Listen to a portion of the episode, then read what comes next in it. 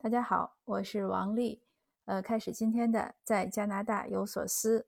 今天呢，还是一次讲座分享，是温哥华这边呃一个公司他们组织的活动。那我呢，针对呃这边的一些华人教育啊，呃华人的孩子的发展啊，做一些讨论。呃，我那我们在广告上发的那个那个标题呢是谈教育分享，呃，但是我还是想给他取个有趣的题目，就是我儿子想学会计怎么办？这是一个呃非常真实的原话，这个我看怎么翻译啊？稍等，呃，这是一个听友跟我讲的，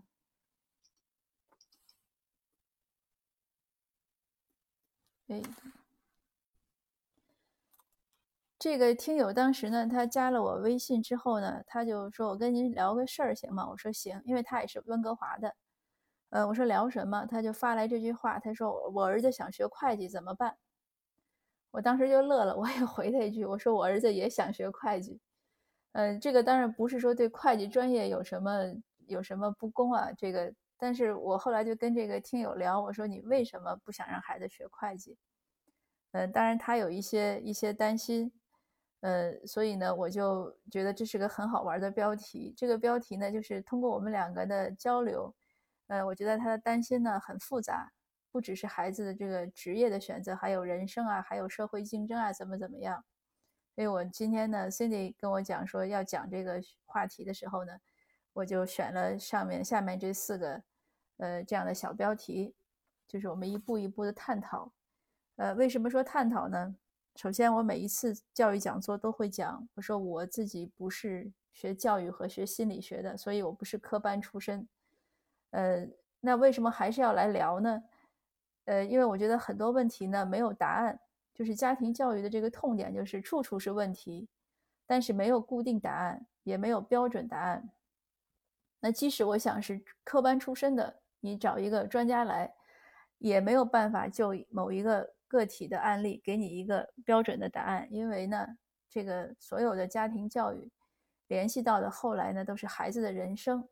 这个什么事情一谈到人生呢，这个话题就大了，对吧？所以我也和很多家长讲，我说有的时候呢，有些小事儿上呢，也不要焦虑，你把它放在一个更更大的一个视角下看吧。你今天的一些一些发愁的问题呀，一些痛点呀。你把它放在整个人生的背景下想，可能就不是那么一个大事儿了。呃，那我们现在对我们很开到开始到第一个问题，就是回到这个孩子要学会计怎么办？嗯，那个家长呢，我就简述一下我们两个的对话吧。他呢，我问他为什么呃不想让孩子学会计，他说呢，他觉得会计是一个比较静态的工作，总坐着。呃，他希望孩子爱运爱动。我说，好像这个我所了解的这个工作中，爱动的那除非就是体力工作嘛。你如果在办公室工作，可能都得坐着。那他还担心呢，这个会计这个职业呢，将来会被人工智能取代，就是会 AI 呀这样发展。我说，那你觉得什么不会被人工智能取代呢？他说药剂师。我说我怎么看人家说药剂师被取代的概率更高呢？好像医生啊什么这些都容易被取代。那当然，他还是最后说希望他孩子，呃，幸福快乐啊之类的。我说，当然每个家长都是希望孩子能幸福快乐。呃，那我儿子跟我说他要学会计的时候，我是个什么反应呢？我也跟大家说一下。我小孩呢，他他今年十年级，呃。之前呢，呃，当然我我现在认为呢，一个是他数学可能好一点，他喜欢会计。关键是我觉得他们高中那个会计老师可能很神奇，呃，因为之前他从来对会计这种事情无感，我们家里呢也没有人做这种经济啊金融，也没人说这事儿。他本来之前所有的能选的这种副科，他都选厨艺，然后他的 passion，他们有那个 passion 课，他去年选的也是厨艺，今年呢要选中国画儿。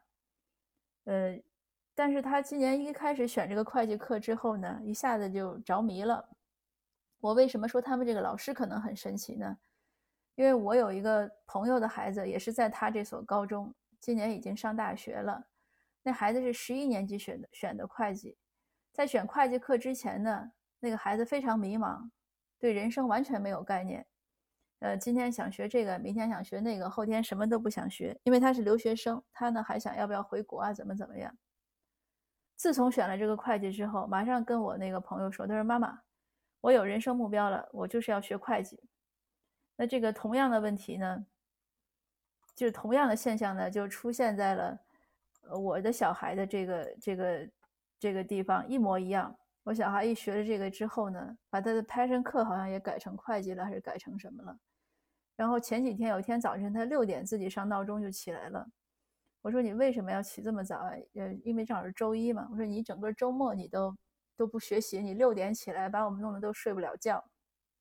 他说他星期天晚上躺床上，呃，不由自主的就温习了一遍会计的格式，然后发现他有的格式不会，所以他一一一紧张，他就六点上表，他要起来复习。所以，一个孩子对一个功课能这么痴迷、这么着迷，这个对我的小孩来说，呃，他上学上到现在，这是我第一次见。所以我说，他这个会计老师真的是一个很神奇的老师。呃，那我呢，对我小孩的态度，他说他将来学会计行不行？我说都可以。嗯，你想学什么呢？我我都不干涉。但是就是三个原则，因为在他上初中的时候，我们就讨论过，你的职业选择的三个原则是什么呢？你喜欢的，你擅长的，你愿意投入精力的，然后呢，这个收入呢要能养活你和你自己的家庭，呃，这个是基本的一个一个。当然，如果说你将来有了一定的收入，你可以呃，就是有了一定的积蓄，你可以不用工作，不用收入去云游四海，去去做什么，这个都没关系。但是在你步入社会的初期呢，你一定要能自己养活自己。呃，第三呢，就是说，我说你不管做什么，你都要对这个社会有正向的推动，这是一定的，而不要妨碍这个社会，就是不要危害这个社会，这也是每一个公民应该做到的。那所以基于这三点呢，会计这个事儿呢，呃，虽然我认为我孩子的性格不适合学会计，但是他要现在想说呢，想学呢，我也没什么反对，因为他呢，我小孩呢是个他很喜欢制定规则。那据我了，据我了解呢，我觉得会计好像应该是比较遵循规则的一个事情。当然，我对会计也不了解。呃，那好，那就说回到我们今天的正题，嗯就是当一个孩子他高中，我我说这个孩子做选择呀，我们把它局限在第一是加拿大的孩子，呃，因为呃中国的教育状况和加拿大的教育状况有很大区别，所以我们说加拿大的孩子第一，第二呢就是他要。大学要要选大学的时候，因为加拿大这边不存在考大学，他要选大学的时候，他要选专业，呃，以及他以后，比如说他要选工作，呃，他要择偶，就是我们把时间点呢定在这儿。那再小的呢，我们不在我们今天的这个这个讨论的这个选择范围，这个所讨论的这个点上，因为你一个十八岁的孩子和一个八岁的孩子，肯定家长的管理的方式是不一样的。那所以当我说。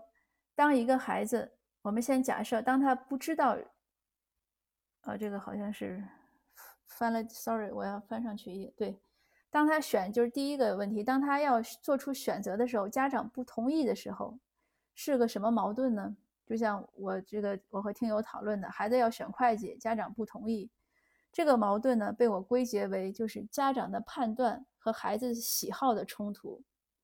我们简单的说。家长家长的判断呢？他基于什么呢？我想，肯定是基于家长的价值观。家长认为什么事情干得更好，对不对？价值观是什么？就是我认为什么事情更有益，就是更有价值。所以这个是价值观。相应的呢，就是幸福观。家长认为人生什么样是幸福？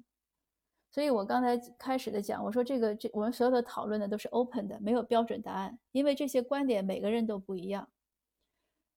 我们只是讨论一个方法和一个路径而已。那第三呢，就是说回来，还有家长会根据什么自己的人生的经验的总结，因为我们都四五十岁，或者孩子生的早的可能得四十岁吧，三十几岁，那你有一个经验的总结。还有呢，就是对未来的预测，我们会在想，哎。政治、政治呀，经济呀，什么各种国家关系啊，甚至包括人人工智能啊这些，那还有呢，就是对孩子的期望，我们希望孩子将来能走的哪一步，做什么事情。所以这些都是家长的判断的一些，就是我想到的一些。当然，可能还有，呃，每位家长都有自己的一些一些判断的因素。我为什么要把这些列出来呢？我们说他没有标准答案，但是当我们和孩子这个意见有冲突的时候，我们应该从什么地方想呢？那肯定是来想一下自己为什么要让孩子，就是为什么我们要让孩子要选 A，我们想让他选 B。那当有冲突的时候，我们要解决这种冲突的时候，我们首先应该是不是扪心自问，想一想我为什么要让孩子选 B？那你肯定是根据这些理由，你把这些理由想清楚了，你才能去说服他。所以价值观这个事情，我我我我们不举例，因为每个人都有自己的自己的判断。你有一个小时的时间，你要去做什么？这是一个最简单的一个判断。这些判断呢，比如说我去读书，我去做义工，呃，我去我去做饭，或者我去什么赚钱或者怎么样，就是他都有一个选择。这些选择呢，我认为没有什么高下之分，也没有什么道德评判，只是每个人的一个一个观念，一个选择。那他没有这些呢，他就没有对错，就是你选什么，whatever，你选什么，你开心就好。那相应的呢，就是幸福观。那在这一点上呢，我在前面的讲座中，就是因为我在喜马拉雅也在做讲座，也在其他的一些团体里做讲座。那我呢，就建议家长，每当想到你的幸福观的时候呢。你也要问问自己，你现在幸福不幸福？我们家长呢，有的时候会有一种一种误区，觉得我现在不幸福，是因为我没有那些没有得到那些一二三四。如果我得到一二三四了，我就幸福了。所以他呢，就希望小孩能得到一二三四。但是这个呢，其实是一个假设，因为可能你得到一二三四的时候，你还是不幸福。所以家长呢，一定要就是你确实。实践了的东西，你觉得是证实了的东西，你可以去跟孩子去推断，呃，去跟孩子去去去建议。但是如果只是一些泡沫、一些假设、一些假想，那我呢不建议你去把假想给孩子灌输，就是灌输给孩子，因为那个真的有点太不靠谱了。还有呢，就是家长人生经验的总结，这个当然了。家长也也也是同样的，就是你要区分一下哪些是现实，就是哪些确实因为你做了 A，所以你得了 B，哪些是假想，因为你没有成功，所以你认为你怎么怎么样才会成功，那这些要区分开。还有对未来的预测，对未来的预测呢，我有一个提醒是什么呢？比如说我小孩选课，我从来不管，为什么呢？因为加拿大的这个中学我没有上过，高中我没有上过。他有他的 counselor，他有同学，有老师，他们呢都是相对来说更专业的，他们自己会把这些事情了解好。我不认为我比他会更清楚。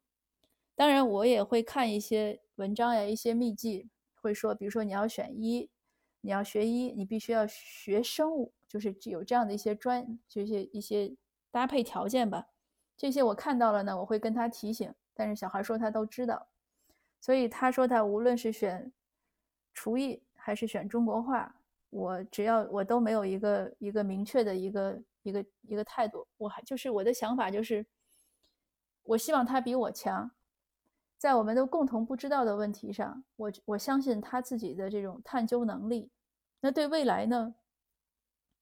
对未来可能就目前来说，就我的认知和我的知识来说，也许我要比他预测的好一点，但是都是预测，谁也没有水晶球。所以我也不想把我的预测来强加给他，因为他的未来是他自己要去过。我相信，我也希望我不会，我不应该活得那么久，对吧？要两百岁还要去指导别人的人生。那大家看到我标红字的这个对孩子的期望，这是一个我这些年和很多家长交流的一个，这是一个很大的坑吧？就很多家长一个很大的坑，很多家长都是。宽于待己，就是对自己怎么都行，甚至有的家长就是说：“哎呀，我已经这样了，sorry，我们家电话响了，然后我已经这样了，然后你这个，呃，也也就这样了。”所以他就希望孩子呢能满足他所有的这种他自己没有实现的一些愿景，他对孩子期望都很高，呃，而且往往呢会超出孩子的一些我认为超出一些孩子的能力，因为这个也是一个提醒。呃，我经常呢说，我们要相信遗传，虽然有变异，但是遗传的基因很强大。如果夫妻两个呢，你没有爱因斯坦，呃，如果如果没有一方是爱因斯坦这样的强大基因，那不要指望孩子呢就能创造太多的奇迹，这是一定的。所以我我建议呢，对孩子希希望呢不必那么那么大，因为你给孩子期望太大的时候呢，呃。其实是对他不公平，而且确实他也很难完成这个。很多尤其华人家庭这种亲子关系的紧张呀，或者说一些名牌大学里华人的孩子自杀率高啊，和这个都有关系。所以这个一定要慎重。那我们再说第二个，就是孩子的他这种愿望是怎么来的呢？他的喜好是怎么来的呢？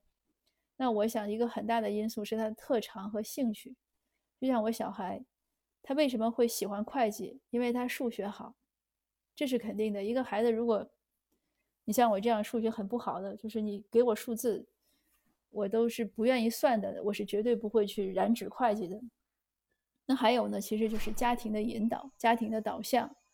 所以这个呢，我后面也会谈到，就是，呃，你家长如果你想管孩子，不是说我们不管孩子，应该怎么管呢？你是要潜移默化、润物细无声，你每天去引导他，这个比你去。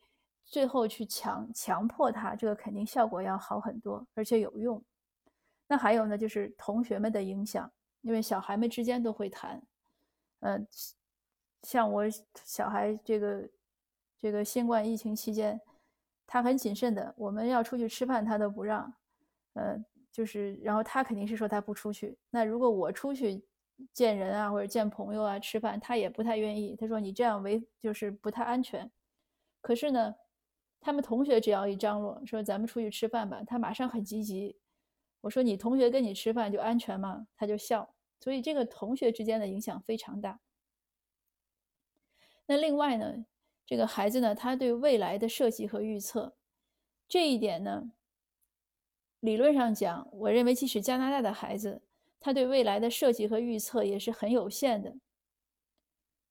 应该是就是非常相对来说是幼稚的、很不成熟的、很有限的。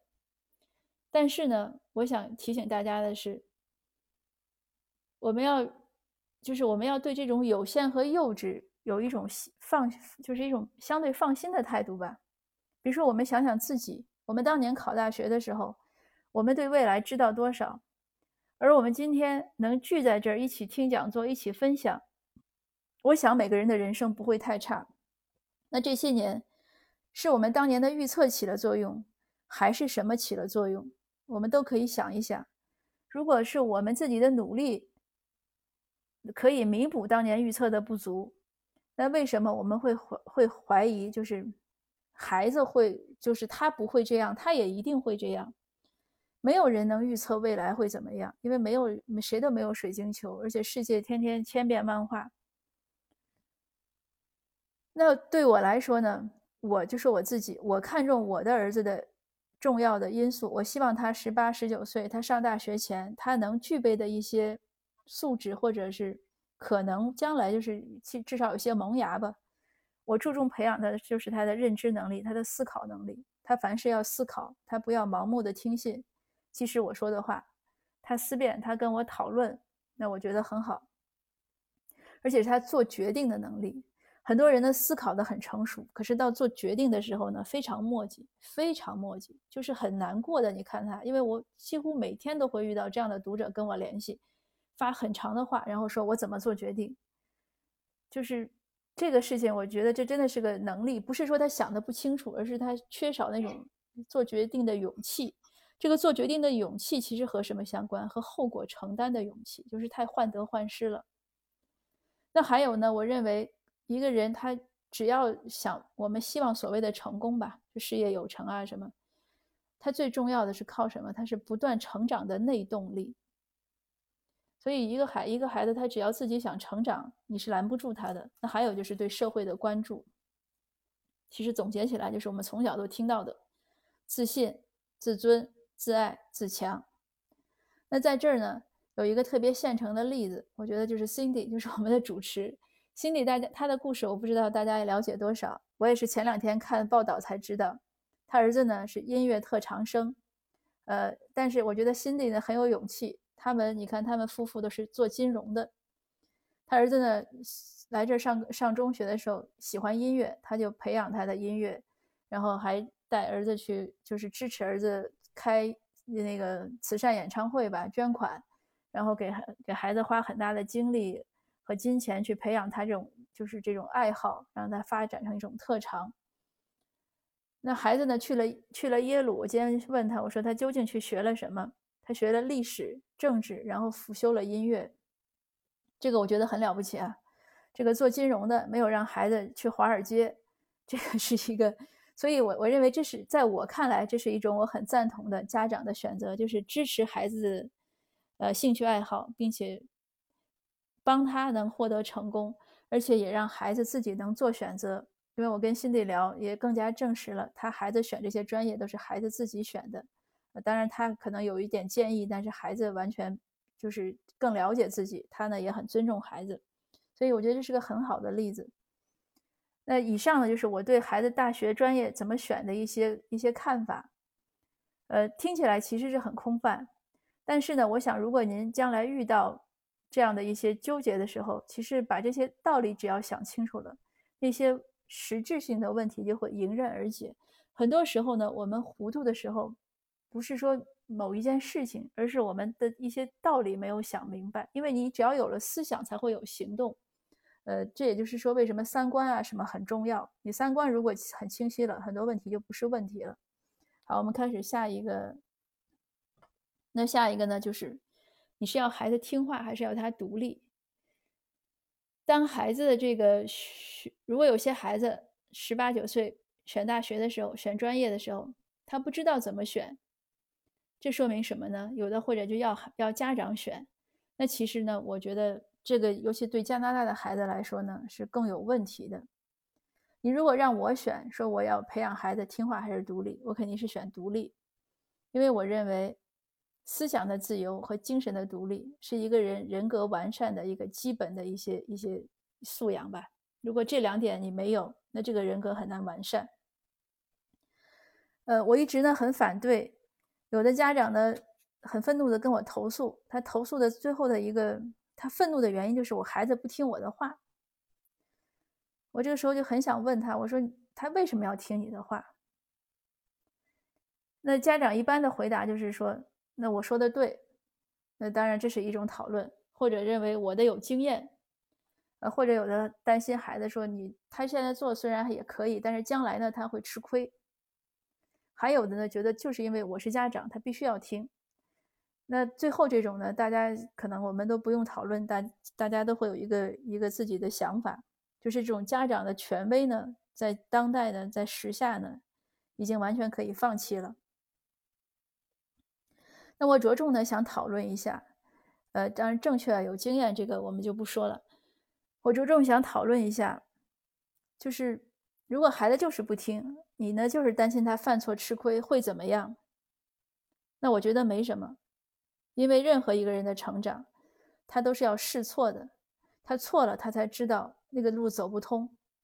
没有一个人的成长是拿着使用说明一样的标准文件一步一步背下来那么走的。如果那样走下来的，那一定是个听话的孩子。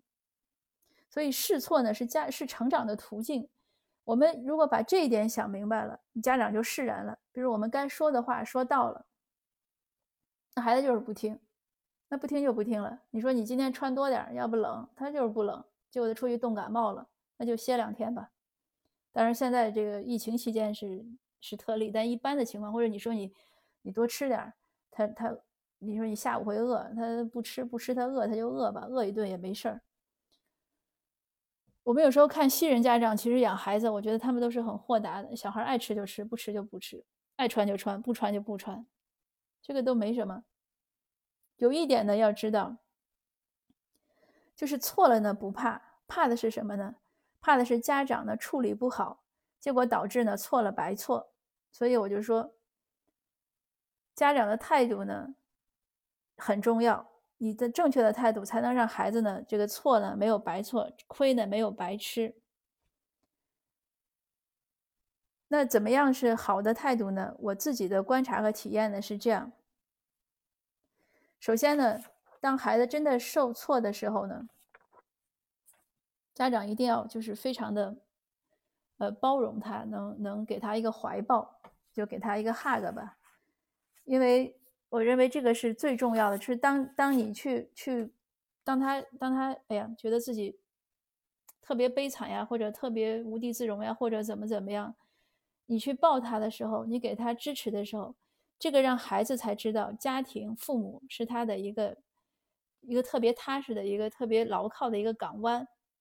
一个人他只要有了这样的安全感，他才可能去起航他的人生，他才可能去闯荡去尝试。如果他觉得他后面空空荡荡，什么都没有，他一个人在孤军奋战，那我想这样的人他一定是会有很多心理问题的。那所以，我们家长其实最简单的开始，孩子如果错了，错了好，先不要骂，不要不要吼，不要不要讽刺，你先安慰他。之后呢，还要注意一个，就是不要去呃抨击，不要负面抨击，因为有的时候孩子本来认识到自己有错，然后家长一顿一顿 各种不友好的语言出来和挖苦讽刺，就会让孩子立即激发逆反心理。他说：“我就这样，你怎么办？”尤其是叛逆期的孩子，还有呢，有的时候家长呢，就像拿起那个榔头猛锤一样，终于把孩子给敲哭了。孩子哭了，孩子哭了，你说他就认识到错了吗？他可能认识到，可能没认识到。但是这样的你可能很容容容易打击他的自信。所以这些呢，我觉得家长呢应该更拿捏一下，把它拿捏好。这样子孩子呢就说。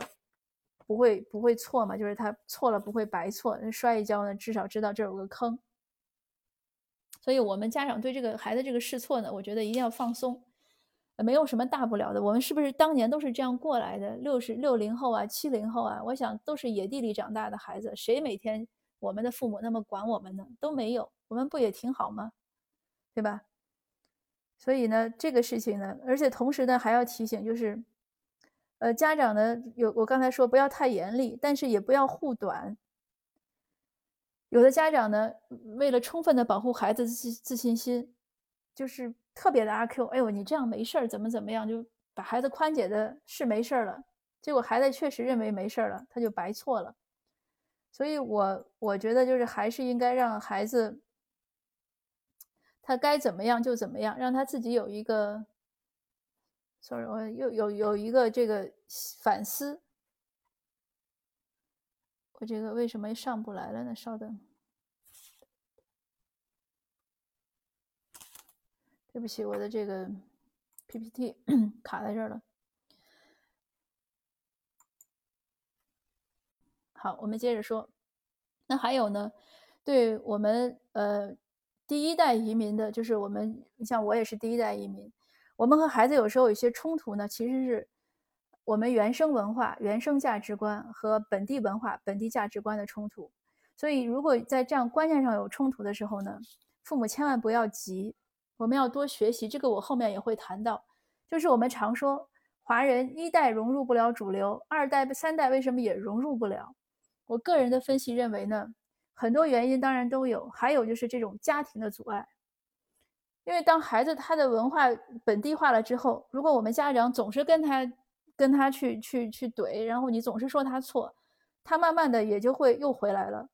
所以这个呢，值得我们反思。我们一会儿再谈这个问题。就是所以，当我们和孩子发生这种冲突啊、顶撞，就是顶牛的时候，放下自己的面子，多想想，到底是我们的错还是孩子的错，或者双方都退让一步，是不是更好？就是总而言之呢。我个人觉得，在加拿大的这样的社会呢，这个一个一个孩子被培养成一个独立的性格，可能更适合他的生存。那我们谈第三个问题，就是华人的孩子怎么样融入主流社会？这个问题呢，我以前在其他的分享中也讲过。什么叫主流社会？有些朋友呢很自信，他说：“你这种话题我就觉得不好，我就是主流社会，我认为我是，我就是。”我说：“对你很自信。”但是呢，我认为我们都不是。什么叫主流社会？就是我们的声音能够被听到、被考虑、被听到。你说了，人家听了，而且人家听到了，这叫被听到。我们上街去游行了，别人当笑话一样，根本没当回事儿，这不叫被听到。甚至还可能有负面的报道，这更不叫被听到。所以呢，这个问题呢，我们一定要提高到一个意，就是意识上来。我们都说加拿大是个多元文化的社会，没错，但是多元的路还很长。就在今天下午。我看的一份资料里说，加拿大呢，其实呢，它的移民就是移民的比例啊，包括就是非法移民的比例啊，包括有色人种的比例，其实比美国的低得多。所以，当我们看到美国发生的一些社会问题的时候，我们会认为美国是由于不是多元文化，那可能不是这样。加拿大之所以没有发生那些问题，可能还不是因为我们多元的好，而是因为我们还没有到那个节点。所以呢，当 B L B 就是 B L M 问题啊，或者是原住民问题啊，当这些问题发生的时候，我们应该是一样什么样的态度？这个我们要好好想一想。这是第一点。第二呢，即使我们刨就是排开这种族裔的区分，作为一个合格的社会人，每个人都应该关心社会的健康的发展。所以，当你去真的去关心它的发展，你去投入参与到它的发展建设中，不只是经济建设啊，不只是说纳税啊，包括它其他立法呀、它的这些文化呀、它的这些讨论呀，参与到其中的时候，可能才算进入到主流社会。我我最近练听练英语听听力，所以我经常会看那个英语新闻，我就有个很强的感受。无论 Global Global News 还是 CBC，他们采访。他们采访中很少见到亚裔面孔，就是他们会找一些专家啊、一些人、一些什么有识之士谈一些观点。我见到印度人，见到黑人，呃，见到穆斯林，但是我很少见到亚裔。可是当他们会采访实验室的时候，或者医生的时候，会有一些亚裔的面孔。所以这个呢，是一个现象。那我们提出来，大家会怎么想呢？我们都是一个 open 的态度，大家可以自己想，这是第一点。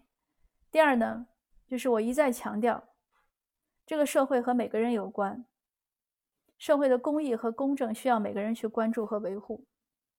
不是说今天原住民被歧视了，被系统性歧视了，或者黑人说他们被系统性歧视了，和我们没有关。我们可能被系统性歧视，我们自己还不知道。所以在这儿呢，我提两个，一个大家都听说过的。一个社会学的词叫“平庸之恶”，平庸之恶指的什么？就是系统性歧视，就是这个很多很多平民呀，很多老百姓呀，他对很多东西呢，因为可能思想上没有重视，所以他对很多现象司空见惯，需要他去做的时候呢，他可能就无条件服从，就是他个人价值观呢，没有去，就是他放弃了对这种事情的判断。他说：“哎，这是我的工作，我去执行。或者大家都这样，或者怎么怎么样。那其实呢，这个每个人都在助纣为虐。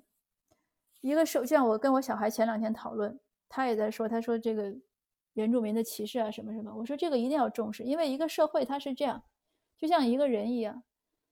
他如果今天开始说什么什么不好，他今天挑挑这个错，明天挑那个错，他就会什么都。”就是他很难有一个一个平稳的一个状态。他如果开始歧视，他今天歧视歧视族裔 A，明天歧视族裔 B，他后天就可能会歧视到你的头上。因为当歧视成为他这个社会上的一种普遍现象的时候，他只是选择去砸哪个鸡蛋而已。所以这个不是跟我们没关系。另外一个呢，就是对政治漠视的后果是什么？这首诗我相信大家都听过，是一九四六年一个德国神父写的。就是起初纳粹抓共产党人的时候，我沉默了，因为我不是共产党人。等等，这个诗比较长，我就不读了。所以这个其实就是这两点的提醒。那我认为呢，我们做家长的，不仅我们自己应该关注公益公正，我们也应该跟孩子强调这样的去关注。你只有所有的人都去关注，那这个社会才能建设的好。只有我们让孩子去关注这些问题。而不是说仅关注你将来要挣钱买大房子，要去炒股，要去开好车，要去怎么怎么样的时候，你这个足矣才有可能会提升，这个其实走的就是犹太人的道路。你看一下茨威格他的《昨日的欧洲》，他在写一战、二战以前的欧洲，他在写犹太人怎么样在欧洲一个崛起，然后又因为被政就是被被纳粹又怎么样的被打压。但他写崛起的时候，他就说，他小的时候，犹太的家庭，每个家庭以什么样的人，以什么为荣呢？因为当时犹太家庭已经很富裕了，所以钱不是一个问题，而是以哪个家庭出了几个博士，这些博士一定都是社科学的几个艺术家来为荣，而不是说你们家开了什么工厂啊，怎么怎么样。所以这从这条这个例子来看呢，我们华人社会的路呢，真的还是很长。当然，这个也是提醒，也是给大家的一个，就是我的一个分享吧。因为每天我当我看到这些书的时候，看到这些资料的时候，就所谓以史为鉴嘛。所以为什么说太阳底下没有新鲜事？当你看到这些事情的时候，看到了它的因，你又看到了它的果，然后你又看到这个因再次在你身边发生的时候，就是这样的这样的一种恐慌的心理，我是有的，就是你会马上看到它的果。那我要接着谈一个，就是隔离和融入的问题。当然不是说我们华人社会多么岌岌可危，因为现在已经不是那个时代。但是我只是说举一个一个文化现象上的一个重复。那隔离和融入，这也是我这两天看书的一段话，我摘给大家。这是黎全恩、丁果和贾宝恒他们的加拿大华侨移民史中，我读到了一个二十世纪初本地牧师对华人对唐人街的评述。他说。中国移民呢，作为一类和他是作为另类和陌生人来的，因为当时中国移民呢确实都是苦力阶层。他说他们来自苦力阶层，在他们自己的国家受到鄙视压迫，这种思想实践和习俗方面被随意凌辱的个性已经渗透的其道德和精神中，以至于他们对待权利和义务没有任何道德标准。作为苦力，他们是合格的。他们是一帮离群所趋者，因为他们认识到，由于几乎不可能跨越的种族、肤色、语言和思想的鸿沟，他们不被白人所喜欢，他们被邻居分开，所以他们在唐人街。这是当时的这个话。那这个话里呢，有两个痛，有两点呢，确实是让我觉得是触痛了我。第一就是对待权利和义务，我们怎么看？我们有没有一个？能与当代社会或者与西方文明文化相匹配的一种权利和义务的观念呢？这是一个 open 的问题。那第二呢，就是是不是现在还有人会认为这些那种族和肤色当然是不能跨越，它就是这个颜色了。语言和思想是不是不能跨越呢？如果能跨越，我们是怎么做的呢？这也是值得我们所有的一代移民移民来想的问题。就是当我们不停的在讲，为什么印度人一代人，印度一代移民就能崛起？无论在美国还是在加拿大的移民局的这个网网站上，我都读了这样的评述，就是对印度的移民的夸赞，认为他们一代移民就崛起了，融入了主流社会。除了他们的母语，就是他们的国语是英语之外，有没有其他原因呢？那我们华人是所有这种少数族裔中，可能是来的最早的。我们从一七几几年就有来，然后淘金热的时候已经来了大批。当 B、C 省建省的时候，B、C 省的白人只有三万多人，华人当时有多少呢？修铁路的时候至少来了一万五千人。那我们是如何走到现在，还在喊我们没有进入主流社会？所以这个真的是值得大家思考。那我说到融入呢，我也要讲一个实际的例子。我有一个朋友，一个大姐，她英语很好，她在 RBC 上班，原来后来退休了。他有次就给我讲，他说他和他的邻居都是西人，他们都处得很好，因为他们有一个邻居每年都会开 party，他们都会去。然后他们那个社区里呢，除了他，还有另外一家华人，那个华人呢从来不去。他有次就去邀请那个华人，那个华人就说我不想去。他说：“你要英语不好呢，你跟着我，我可以给你介绍。”他说：“我不想去。”他说：“我跟他们玩不到一起。”这个呢，我想我想是个很典型的例子。那好，我们说下一个问题，就是就是多说一句，就是当我们来到一个新的国家、一个新的社会，我们是应该主动伸开双臂去拥抱呢，还是应该等着对方来拥抱我们？还是对方即使伸出手来，我们也懒得去理呢？这些呢，都是，就是可能答案呢是显而易见的，但是做起来可能确实有难度。不过我想说呢，有难度呢，大概也要做一下。我们说下一个呢，就是学习及包容。我刚才也有讲到。就是很多时候，我们很多冲突呢是文化和文明的冲突。我们要有一些学习能力和学习的态度，也要有包容的胸怀。当然，包容呢有一个度。但我要提醒的一点是这样：就是这种冲突呢，不是在加拿大有，它已经是一种世界性的冲突。甚至有的政治学家认为什么呢？呃，大家都知道那个亨廷顿说是文明的冲突，说会有不同的这种。板块的文明板块的冲突，比如说穆斯林的文化和西方文化的冲突，但是有的学者呢认为已经不是这样了。那我更认赞同这样，他认为其实就是保守主义和激进主义的冲突，说白了就是左派和右派的冲突。其实想一想呢，哪个国家都是这样，美国这次的大选呢更是这样。而且我们知道，美国这次大选呢，这个现在的结果呢是那个比例呢非常悬殊。这个呃不非常非常接近，就是只差只差四百万票，对吧？但这个呢不是美国的独特现象，现在许多许多国家当大这种左右纷争的时候都是这样的状态。那我想呢，加拿大呢也是一样的。那所以我们作为成年人呢，要有这样的思想准备和这样一种，呃，你去怎么样去思考啊，怎么样去包容啊，怎么样去就是，就因为他最后谈到的就是融入嘛。融入呢不是说。完全同质化，那个我觉得不是融入，而是能怎么样的有一个合理的一个距离，就是大家保持一个友好的边界，能平能和平共处。就像这次美国选举之后，我看一个一个访问，那个一个他是选拜登的，但是他并不高兴，他就很沉痛的样子。他说这个结果呢是很不如意的。但是我们也在学习，我们应该学会怎么样倾听不同的声音。这个我觉得是加拿大即将和未来的一个趋势。那所以最后呢，我就想提醒大家，我们的孩子他们生在这儿或者在这儿上学，他们在这儿成长，他们没有什么理由不能融入主流社会，因为他们的语言、他们的思维、他们的这种价值观、他们的文化都是很接近的。如果说，确实有原因，那我想很大的程度可能是来自家庭的一种，至少不是一种动力。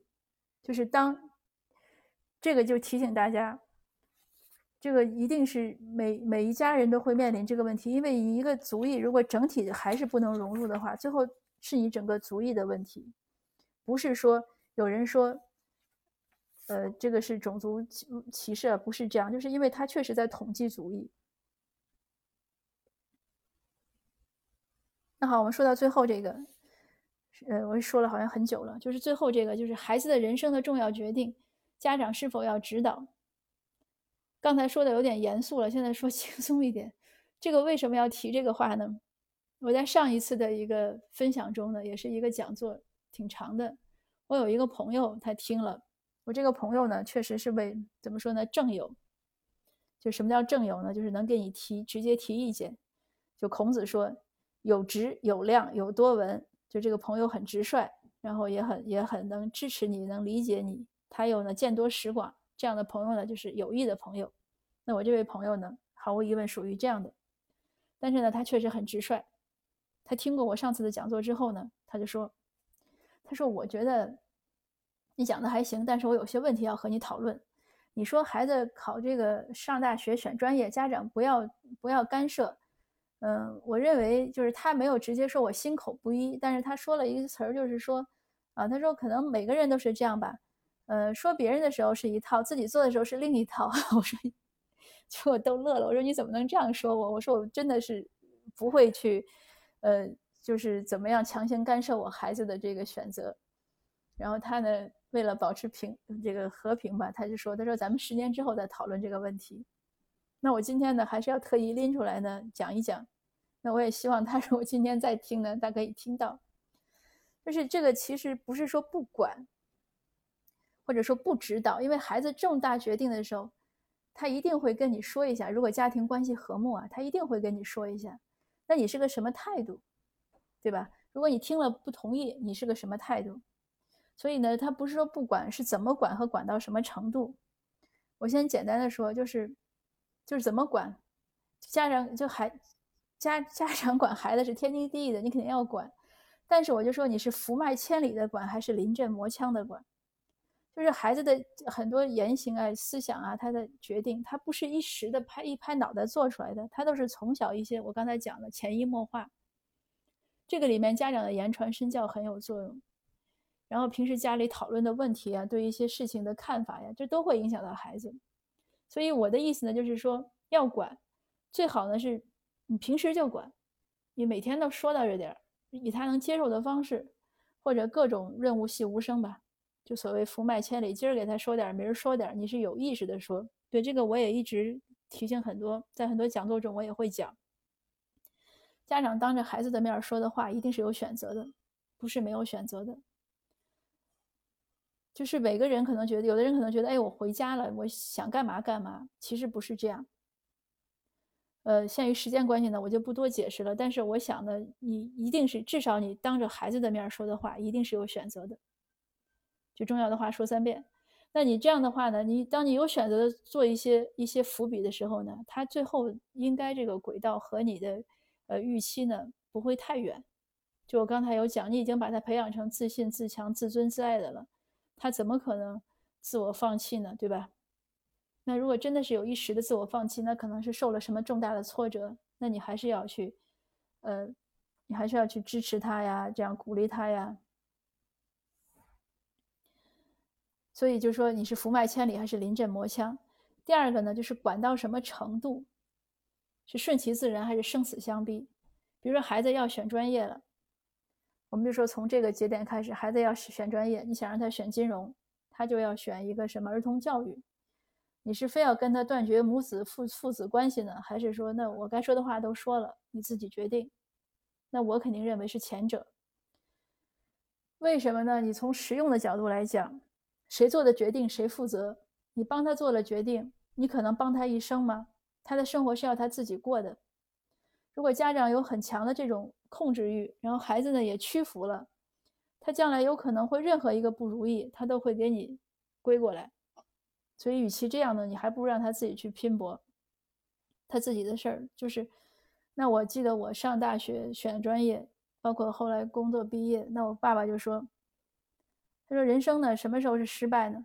你自己摔倒了，自己爬不起来，那才叫失败。除此以外，都不是失败。”他另一句话呢，就是说：“你可以选，但是你选了呢，你自己要负责，你要你要对自己这个选择要负责到底，你不要怪别人。”那我觉得有家长给孩子灌输这样的思想就够了。所以像这样还包括什么婚姻呀，包括什么什么，就其实都是点到而就是适可而止。就是尤其他越大，这个事情呢，我建议呢就是放手。就是再说白了一点，我们刚才说试错啊，说发展呀，你要给孩子成长的空间，他才能成长，这是个很简单的道理。所以呢，我们给大家说句打鸡血的话，就是人生没有失败。因为所有的现实都是可能性的尝试，每一步都不会白走的，一定是这样。就像我那位，我刚才说我那个朋友，他这个，呃，他自己其实也是这样，他并没有。所以我我其实那天跟他讨论，我也想这样说他，但是他因为不再讨论了，我就没有机会说。他自己其实是从，呃，知青下乡呀，然后。考大学又没有成啊，后来出来留学很艰苦，每一步每一步这样走过来，然后做生意怎么怎么样，他所有的这些活动中呢，没有多少他家长的指导，但是他不也做的挺好吗？但是他自己也会说他自己就是谈到什么地方比较成功，他会说是因为他以前比如说下过乡呀，在工厂里干过呀，有这些经验，所以呢才会有他后面的一些比较容易的地方。那我当然也是一样，我相信可能在座的每一位，如果你挖掘自己的人生故事，你都能找到类似的点，就闪光点。所以我们要要给自己一个放宽，就是一个宽心的一个一个药吧，一杯又一个要相信，就是每一步都不白走。即使孩子犯了错，有些失败，有些挫折，他也一定可以从中获得经验。那好，今天呢，我的分享呢就到这儿，谢谢大家。